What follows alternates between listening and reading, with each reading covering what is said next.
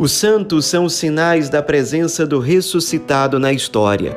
Hoje, dia 30 de novembro, celebramos Santo André Apóstolo. A liturgia grega dá a Santo André o título de Protocleto, ou seja, o primeiro que foi chamado por Jesus entre os apóstolos. São João, quarto evangelista, é quem narra a coisa dessa forma.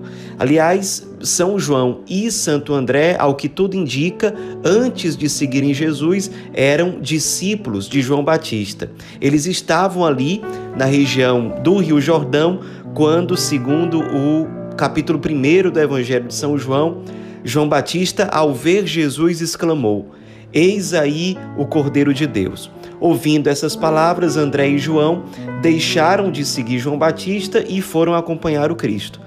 Então Jesus, se voltando para trás para ver quem o seguia, disse a eles dois: O que buscais? E eles disseram: Rabi, que quer dizer mestre, onde moras? Disse-lhes Jesus: Vinde e vede. Eles foram então viram onde Jesus habitava e permaneceram com ele. Isso era por volta da décima hora, ou seja, era fim de tarde. Depois disso, Santo André, que tinha Simão Pedro como seu irmão, os dois eram pescadores da cidade de Cafarnaum, na Galileia, disse a Simão Pedro o seguinte: Nós encontramos o Messias, que é o Cristo. Então ele levou Simão a conhecer Jesus e Jesus olhando para Simão, disse: Tu és Simão, filho de Jonas. Doravante chamar-te-ás Pedro. Segundo o Evangelho de São João, esse foi o primeiro encontro que Santo André teve com Jesus. Esse que começou a partir do anúncio de João Batista, que passou pelo anúncio de André ao seu irmão, mas o chamado definitivo do Cristo a Pedro e a André para que eles se tornassem verdadeiramente discípulos de Jesus, deixassem tudo e o seguissem, aconteceu quando os dois irmãos estavam pescando na praia do lago de Tiberíades, na região de Cafarnaum. E enquanto os dois lavavam as redes, Jesus passou por ali e disse: Segui-me e eu vos farei pescadores de homens. Então eles deixaram imediatamente as redes e seguiram Jesus. Isso está relatado em Mateus capítulo 4, versículo 18. Nas listas que os evangelistas mencionam sobre os doze apóstolos, em geral, o Santo André é o segundo dos apóstolos a ser citado, logo após o seu irmão Simão Pedro. Nós, ao longo dos evangelhos, não temos muitas menções a Santo André. A gente percebe, por exemplo, no capítulo 6 do Evangelho de São João, quando Jesus está ali pregando para uma multidão, as pessoas estão cansadas e Jesus pergunta a Filipe sobre a possibilidade de dar alimento para toda aquela multidão. Então André intervém e diz: Está aqui um menino que tem cinco pães e dois peixes. Mas o que é isso para tanta gente? Isso está em João 6, versículo 9. É uma segunda intervenção de André, nós percebemos durante os últimos dias da vida terrena de Jesus. Havia alguns pagãos que desejavam ver Jesus de perto. Eles se aproximaram de Filipe, dizendo: Senhor, desejamos ver Jesus.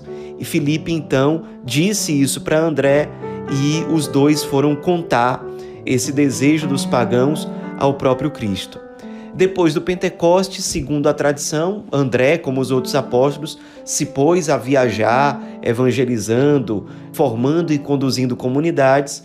E sobre Santo André, a tradição diz que ele chegou a viajar até os mares Cáspio, Negro, fundou uma comunidade cristã na cidade de Patras, na Acaia, que era uma região da Grécia Antiga.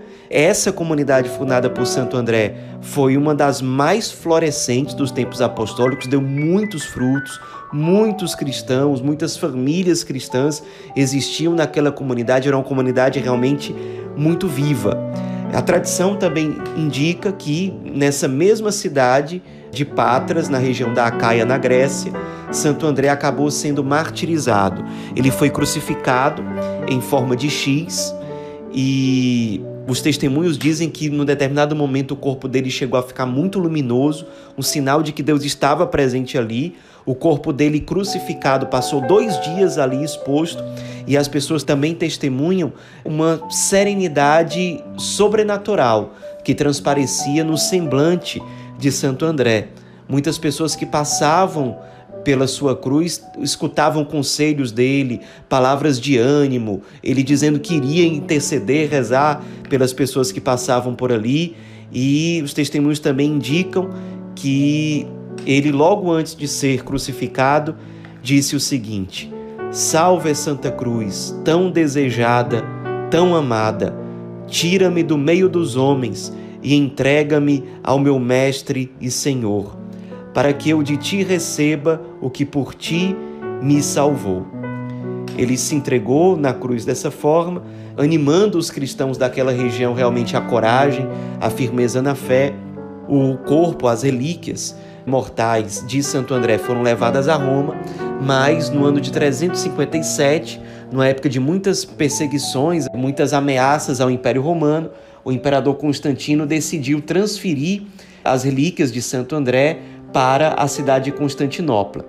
Séculos depois, já no ano de 1460, as relíquias de Santo André foram levadas de volta para Roma e ficaram durante muito tempo na Catedral de Amalfi.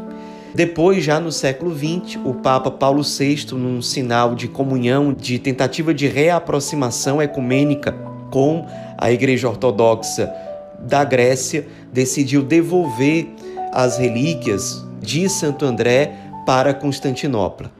Nos inspiremos na vida desse grande apóstolo, irmão do primeiro Papa, que deu a vida pelo Cristo, um dos primeiros a segui-lo entre os apóstolos, que conduziu inclusive Pedro, o primeiro Papa a seguir Jesus, que evangelizou no novo território, que deu muitos frutos e que acabou sendo martirizado por amor ao Cristo. Santo André, rogai por nós.